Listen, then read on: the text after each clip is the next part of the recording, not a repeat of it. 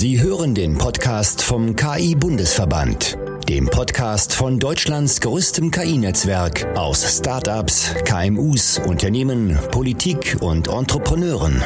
Künstliche Intelligenz ist eine der entscheidenden Technologien unserer Zukunft. Wir setzen uns dafür ein, dass diese Technologie im Sinne europäischer und demokratischer Werte Anwendung findet.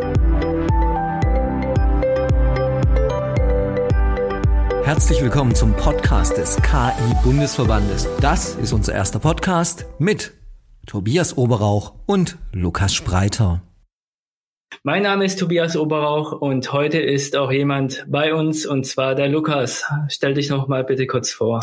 Ja, hi, ich bin Lukas Spreiter, Gründer der Münchner KI-Agentur Unetic und ich bin auch Mitglied im KI-Bundesverband schon ja, seit fast der Gründung und leite dort die Regionalgruppe hier in Bayern und bin Arbeitsgruppenleiter der Arbeitsgruppe Klimawandel. Tobias, wer bist du denn eigentlich? Ja, dann stelle ich mal mich noch kurz vor. Ich bin Tobias Oberauch, derzeit als AI-Consultant bei der CGI angestellt und ich bin auch sehr aktiv im KI-Bundesverband. Ich bin stellvertretender Leiter der Gruppe Baden-Württemberg und auch noch in der Arbeitsgruppe Taskforce Mittelstand. Und was mir besonders am Herzen liegt, äh, ich bin sehr aktiv in der Open-Source-Szene, was jetzt KI angeht. Und das machen wir alles unter dem Deckmantel AI Pioneers. Genau, dann lasst uns doch mal direkt einsteigen. Was ist denn überhaupt der Podcast vom KI-Bundesverband? Wir sind nicht ein ganz normaler Podcast, wie es vielleicht schon da draußen sehr viele gibt. Was wir heute oder auch in zukünftigen Folgen hören werden, ist quasi Neuigkeiten im Kontext vom Bundesverband, also unserem KI-Bundesverband. Was ist denn genau der KI-Bundesverband? Magst du uns das mal kurz vorstellen, Lukas? Ja, sehr gerne, Tobias. Der KI-Bundesverband ist das größte Netzwerk von künstlichen Intelligenzunternehmen in Deutschland. Teil sind über 250 innovative KMUs, Startups und KI-Experten, bei denen die Anwendung und Entwicklung von Technologien künstlicher Intelligenz im Fokus steht.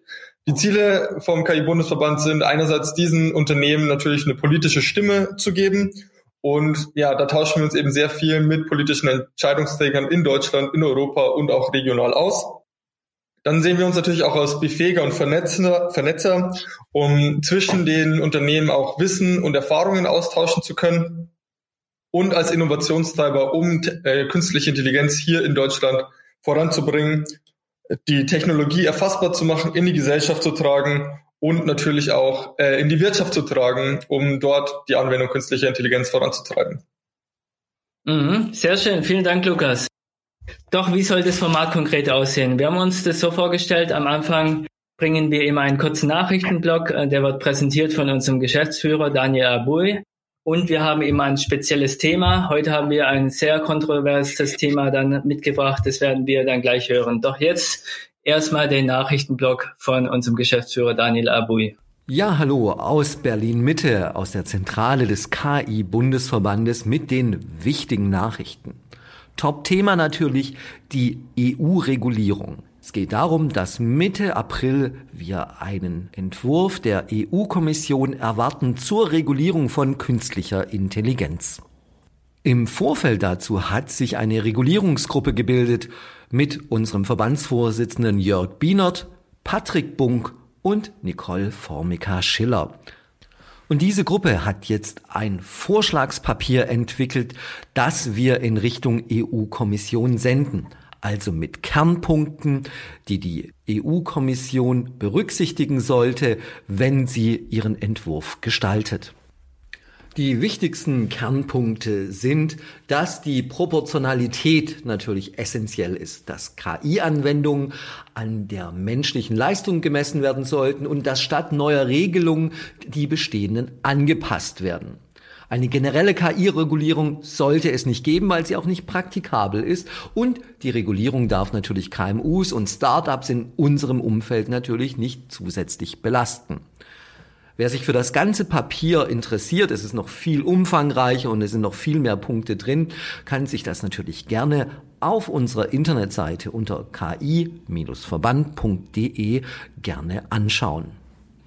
Zum weiteren Prozedere sei gesagt, dass wenn der erste Vorschlag der Kommission kommt, geht er natürlich seinen parlamentarischen Gang zum einen ins Europaparlament und zum anderen in den Europäischen Rat, also zu den Nationalstaaten. In der Regel dauert von Entwurf bis zur Verabschiedung das ganze Prozedere zwischen 18 und 24 Monaten und bei ganz strittigen Themen wie zum Beispiel E-Privacy kann es auch bis zu fünf Jahre dauern. Wir werden als KI-Bundesverband aber unsere Augen und Ohren nach Brüssel richten, zum ersten Mal mit unseren europäischen Partnern zusammen agieren. Wir haben im letzten Jahr enge Bande geschlossen mit dem KI-Verband aus Frankreich, Kroatien, Österreich, Bulgarien, Slowenien und hoffentlich bald auch Schweden und Niederlande. Unser Positionspapier findet man also unter unserer Internetseite ki-verband.de. Wir freuen uns auch auf Feedback, gerne unter info at ki-verband.de. Und das war's jetzt schon aus der Zentrale des KI-Bundesverbandes in Berlin und damit zurück zum Podcast. Okay, das waren jetzt die Neuigkeiten und lasst uns jetzt direkt in das Thema einsteigen, denn das Thema ist brandaktuell, das Thema ist sehr kontrovers und zwar rede ich von Klimaschutz und Nachhaltigkeit im Kontext von KI.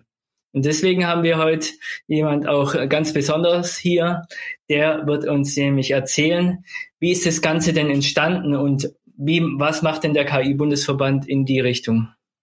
Ja, genau. Also vor mittlerweile ja einem guten Jahr auf der letzten ähm, Jahreshauptversammlung des KI-Bundesverbandes habe ich die Arbeitsgruppe Klima gegründet. Ähm, davor hatte ich das Paper von Climate Change AI gelesen, was von ja, mehreren Wissenschaftlern in dem Bereich ähm, publiziert worden ist. Und es hatte schon sehr viele gute Ansatzpunkte, um Chancen aufzudecken, wo künstliche Intelligenz eben etwas gegen den Klimawandel tun kann. Was mir aber ja noch so ein bisschen gefehlt hat, war natürlich der wirkliche Industrieansatz. Was kann jetzt Politik und die Wirtschaft, vor allem natürlich in Deutschland und in Europa tun, um das Thema voranzutreiben und um künstliche Intelligenz wirklich positiv einzusetzen, äh, den Klimawandel im Prinzip zu bekämpfen.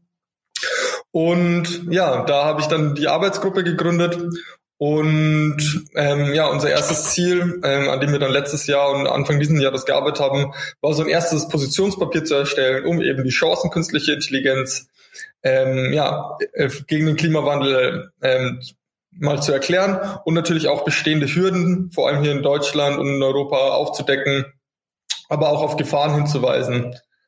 Und genau, da haben wir jetzt ähm, mit insgesamt zehn Autoren im letzten Jahr dran gearbeitet und das letzten Montag dann endlich publiziert. Sehr schön. Glückwunsch dafür. Freut mich auf jeden Fall sehr. Jetzt hast du mich schon mal neugierig gemacht, Lukas. Du hast was äh, über Chancen und Hürden gesprochen. Was kann man denn in dem Bereich machen? Ja, künstliche Intelligenz wird ähm, da auch sehr kontrovers natürlich diskutiert im, im Bereich des Klimawandels. Einerseits als Heilsbringer, der vielleicht alle Probleme, die wir mit dem Klimawandel haben, lösen kann, aber andererseits natürlich als, als große Gefahr auch wiederum, wenn man die Technologie eben falsch einsetzt. Grundsätzlich ähm, kann man natürlich sagen, dass künstliche Intelligenz viele Dinge sehr viel effizienter gestalten kann, Dinge optimieren kann und so können wir eben Emissionen einsparen. Die größten Potenziale liegen natürlich ähm, im Energiebereich selbst, wenn wir äh, an erneuerbare Energien denken. Hier kann man eben durch Prognosen ähm, relativ viel machen. Ja, man hat jetzt momentan natürlich zum Beispiel das Problem, dass man bei erneuerbaren Energien immer nicht so wirklich weiß, wie viel Ertrag die denn liefern werden. Dadurch weiß ich nicht, wie viel ich ins Netz speisen kann, ähm, wann. Ähm, und deswegen haben wir dann noch einen relativ hohen Anteil von über 50 Prozent von ähm, fossilen Energieträgern, um das sozusagen auszugleichen. Da kann künstliche Intelligenz eben helfen, solche Prognosen wesentlich genauer zu machen. Dann kann man auch wieder mehr Regelenergie, fossile Energie rausnehmen und die Erträge von den Erneuerbaren ähm, besser nutzen. Ja. Letztes Jahr haben wir in Deutschland, glaube über eine Milliarde Euro für stillstehende Windkraftanlagen bezahlt. Ähm, das sollte natürlich nicht der Sinn sein. Und genau bei solchen Dingen kann künstliche Intelligenz helfen, auch eben um Standorte zum Beispiel von erneuerbaren Energien zu finden. Auch im Verkehr kann es Routen optimieren, auch hier Prognosen eine große Sache, wenn ich halt voraussagen kann, ähm, wie groß meine Bedarfe sind und wann ich wo irgendwas hinbringen muss, kann ich das optimieren. Auch in der Landwirtschaft zum Beispiel gibt es äh, große Chancen, Ressourcen zu minimieren, Flächen besser zu nutzen. Ähm, als Querschnittstechnologie lässt sich es im Prinzip auf, auf jeden Bereich anwenden, künstliche Intelligenz, eben um Dinge zu besser zu gestalten.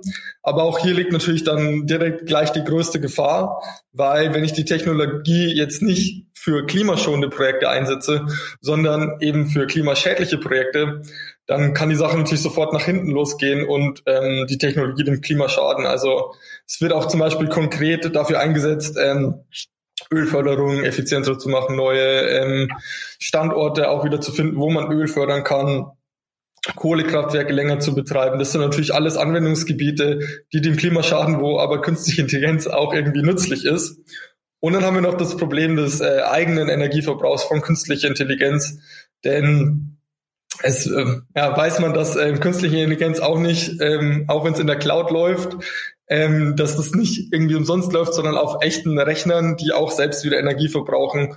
Und ja, so ein Training künstliche Intelligenz kann relativ intensiv, ähm, energieintensiv auch sein. Da gibt es sogar eine Studie drüber, dass ein Training so viel Energie verbraucht wie ähm, fünf Autos in dem Lebenszyklus. Das ist zwar ein Extremfall, aber es zeigt, ähm, dass auch hier Chancen bestehen, die natürlich äh, Gefahren bestehen, die wir berücksichtigen müssen.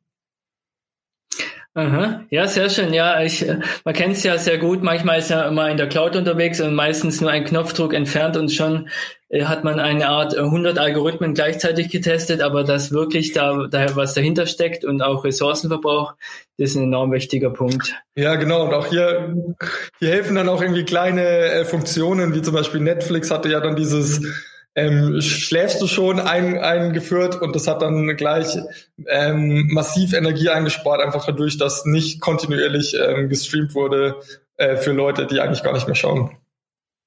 Ah, interessant. Das äh, hat mich schon gewundert, weil, äh, weil das auf einmal kam auf meinem Bildschirm, aber jetzt weiß ich auch, da auch dann ist es energiesparend. Sehr schön, äh, sehr gut. Äh, jetzt habe ich einen sehr, sehr guten Einblick bekommen in Chancen Hürden. Äh, könntest du uns vielleicht mitnehmen auf die Ebene, wie ist das Ganze denn strukturiert? Also wie kann ich mir das vorstellen? Genau, also wir haben jetzt im Positionspapier haben wir uns verschiedene Bereiche angeschaut, wo wir denken, dass künstliche Intelligenz eben wirklich echten Mehrwert ähm, für den Klimaschutz leisten kann. Und zwar war das eben Energie, ähm, Landwirtschaft, Städte, Transport und dann nochmal der Bereich der nachhaltigen Investments äh, und Finanzen. Und dann haben wir uns eben angeschaut, was sind denn die Gemeinsamkeiten der Probleme und Chancen in diesen Bereichen und haben dann nochmal drüber einen Sieben-Punkte-Plan erarbeitet, ähm, was man denn jetzt auch wirklich tun müsste, um das Thema voranzutreiben. Und ja, wie gesagt, haben wir sieben Punkte erarbeitet. Der erste Punkt ist eben so ein klassisches Problem, das wir generell mit der Anwendung künstlicher Intelligenz haben, eben, dass uns die Daten fehlen, dass Daten nicht durchgängig erhoben werden und vor allem natürlich auch in, in Bezug auf äh, Nachhaltigkeit und Klimaschutz nicht, ja. Ähm, wenn wir jetzt in Städten zum Beispiel Transport- oder Verkehrssysteme optimieren wollen, dann wissen wir jetzt momentan noch gar nicht, ähm, wann, wo sich wie viele Autos bewegen meistens. Deswegen hier fehlt hinten und vorne ähm, an, an der Datenerhebung.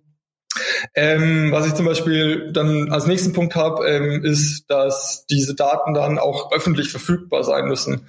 Heute hatte ich zum Beispiel ein Gespräch darüber ähm, mit jemandem, der ähm, Solaranlagenprojekte dort entwickelt und die haben halt schon mal das Problem, dass die ähm, gar nicht die Bebauungspläne wissen. Das heißt, sie wissen gar nicht, wo sie Solaranlagen hinbauen dürfen. Und dieses Problem haben wir eigentlich dann generell, ja, also wenn wir jetzt Daten erheben würden, dann müssen wir die auch den Leuten zur Verfügung stellen.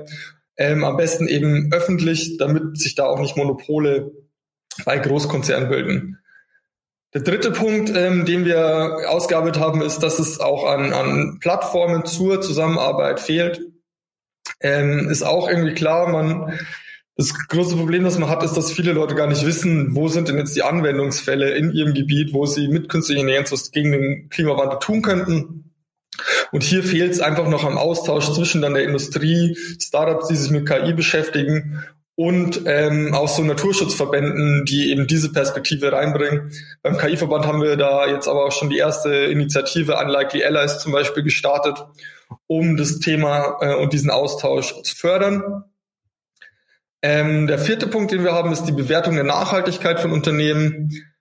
Da geht es dann hauptsächlich darum, ja, dass es auch daran fehlt, dass man noch nicht weiß, ähm, welche Unternehmen sind denn jetzt wirklich nachhaltig und welche betreiben eben nur Greenwashing. Hier sollten eben CO2-Emissionen standardisiert ermittelt werden, auch öffentlich verfügbar gemacht werden. Und dann diese Unternehmen, die wirklich nachhaltig agieren, bei Förderungen und Finanzierungsmaßnahmen dann auch Vorrang erhalten. Was mich da zum nächsten Punkt bringt, ähm, wir müssen natürlich auch nachhaltige Projekte einfach mehr fördern hier in Deutschland. Ähm, und wenn man eine Umweltstiftung gründet, dann sollte die auch wirklich dem äh, Umweltschutz dienen. Ähm, und da sollte man eben dann bei jeder Fördermaßnahme bewerten, wie weit die zur Emissionsreduktion eingesetzt werden kann und zum 2-Grad-Ziel, also die Beschränkung der globalen Erwärmung, beiträgt. Und je stärker eben ein Projekt dazu beiträgt, ähm, desto pri höher priorisiert werden sollte das. Ähm, ein Weg, um das zum Beispiel zu tun und, und solche Innovationen zum Schutz des Klimas zu fördern, das ist unser, unser Punkt 6, ähm, sind äh, Innovationswettbewerbe, die ein beliebtes Werkzeug eigentlich sind und die das Thema wirklich voranbringen könnten. Ähm, schönes Positivbeispiel, was gerade läuft, ist die AI for Cities Initiative, ein Zusammenschluss aus sechs europäischen Städten, die dieses ähm, Thema vorantreiben wollen, den Klimaschutz in Städten. Und die machen das sehr geschickt mit so einer Pre-Commercial Procurement Phase, die in drei Phasen läuft. Am Anfang lassen sie erstmal sozusagen 40 Projekte starten und in jeder Phase geht es dann ein bisschen runter. Aber ähm, ja, da bieten die eben gleich bezahlte Projekte mit den richtigen Stakeholdern, eben weil man mit den Städten an den Tisch kommt und ähm, in einem Rahmen dieses Innovationswettbewerbs kommt dann auch innerhalb von einem guten Jahr ähm, werden dann drei Projekte konkret umgesetzt und in mehreren Städten direkt angewendet und so hat man eine sehr, sehr schnelle Art und Weise eben ähm, solche Projekte durchzuführen. Und der letzte Punkt, den wir noch bringen, das ist sozusagen unser selbstkritischer Punkt, ist, dass man eben diese negativen Auswirkungen auch wirklich berücksichtigen muss und ähm, auch Rebound-Effekte. Ähm, die negativen Auswirkungen sind zum einen, zur einen Seite natürlich, ähm, dass künstliche Intelligenz selbst Energie verbraucht. Da müssen wir als Data Scientist auch einfach drauf achten, Methoden anwenden, um das zu minimieren. Sei es jetzt der richtige Algorithmus, ja, es muss nicht immer ein äh, muss nicht immer Deep Learning sein, aber selbst wenn ich das mache, kann ich halt über kann ich Transfer Learning machen oder irgendwie eine intelligente Hyperparametersuche, um das Training effizienter zu gestalten. Und der zweite Punkt da, der da mitspielt, sind eben Rebound-Effekte. Ähm, bei Rebound-Effekten, das ist eigentlich das Problem, das man schon immer hat, seit es die Industrialisierung gibt. Wenn ein Produkt effizienter, günstiger wird, wird es auch mehr genutzt. Deswegen haben wir jetzt auch ein SUV mit dem Verbrauch von einem ähm, Käfer von vor 50 Jahren, aber kein 1 Liter Käfer. Ähm, und hier muss man eben wirklich darauf achten, wie setze ich denn jetzt künstliche Intelligenz ein. Es fehlt auch noch so ein bisschen an Methoden, um so Rebound-Effekte zu bewerten, ähm, die da auftreten könnten. Aber da ist natürlich dann auch die Politik stark gefragt, ähm, die, die CO2-Preise entsprechend festzusetzen, weil natürlich, wenn, wenn etwas energieintensiv ist und dann natürlich viel Geld kostet, dann wird es auch nicht so viel genutzt. Also im Fall von künstlicher Intelligenz zum Beispiel könnte so ein Rebound-Effekt sein, dass wir jetzt autonomes Fahren irgendwann haben. Ähm, dadurch wird Autofahren natürlich wahrscheinlich viel billiger. Das könnte natürlich gut sein, weil dann nicht mehr jeder ein Auto hat. Aber wenn Autofahren so günstig ist, dass niemand mehr öffentlich fährt und alle nur noch Auto, dann haben wir wieder einen negativen Effekt. Wenn aber jetzt der öffentliche Verkehr einfach günstiger bleibt oder wird, teilweise ist es ja noch nicht so, ähm, dann würde, hätte man eben diesen Rebound-Effekt nicht. Ja, und das sind unsere sieben Punkte. Es gibt dann nochmal für jeden Einzelbereich, den ich jetzt erwähnt habe, gibt es auch nochmal Positivbeispiele und äh, separate Maßnahmen für jeden Sektor. Aber im Großen und Ganzen sind das sozusagen unsere sieben wichtigsten Punkte. Sehr schön, vielen Dank, Lukas. Äh, wenn ihr da draußen jetzt Interesse habt, was können der Hörer denn machen, wenn er zum Beispiel das Paper lesen möchte oder sogar aktiv mitwirken möchte? Genau, das Paper gibt's einfach ähm, auf der KI-Verbandsseite ki-verband.de zum Download. Oben rechts unter ähm, Positionspapier und Stellungnahmen kann man sich einfach gerne mal durchlesen und anschauen. Ähm, wenn man jetzt mitwirken möchte, Idealerweise ist man schon Mitglied im Bundesverband Künstliche Intelligenz. Dann ähm, einfach im Slack-Channel unserer Arbeitsgruppe Channel äh, beitreten, der Arbeitsgruppe Klimawandel. Die trifft sich jeden ersten Freitag im Monat. Einmal im Monat treffen wir uns. Momentan arbeiten wir eben an äh, einer Umfrage, wo wir auch mal so diesen State of AI and äh, Climate in Deutschland festhalten wollen, bisschen Infos geben wollen, auch ähm, was es schon so gibt, ähm, nochmal. Und ja, also darf, da darf jeder gerne mitwirken. Wir nehmen auch ähm, externen Input gerne auf. Wir haben oft auch mal ähm, ja, externe Speaker, die in ihrer Branche entweder ja schon sowas machen oder ja eine Maßnahme zur Diskussion stellen stellen wollen. Da dann einfach ja gerne eine E-Mail an mich lukas.spreiter@ki-verband.de schicken und dann in Kontakt treten. Mhm. Ja, sehr schön. Wir verlinken sowieso alles in die Show Notes. Das heißt, äh, schaut auf jeden Fall, wenn ihr aktiv werden möchtet, einmal in den Arbeitsgruppen oder auch in den Regionalgruppen. Es gibt ja auch immer Regionaltreffen, die wir dann durchführen in gewissen Regionen. Schaut dann einfach auf unsere Internetseite, wie Lukas schon meinte, ki-verband.de und seid schon gespannt auf die nächsten Folgen. Und ich finde es super spannend, wie ich schon eingangs erwähnt habe. Das Thema ist wirklich aktuell, wirklich kontrovers. Und wenn ihr da draußen eine andere Meinung habt oder die Meinung unterstützt, würden wir uns super gerne darüber freuen. Ich denke, das war's, äh, Lukas. Dann vielen Dank, dass wir heute drüber sprechen konnten. Danke, Tobias. Und ich wünsche allen noch einen schönen guten Morgen, guten Mittag oder guten Abend. Vielen Dank, dass Sie heute dabei waren. Wenn Sie mehr wissen möchten, besuchen Sie www.ki-verband.de.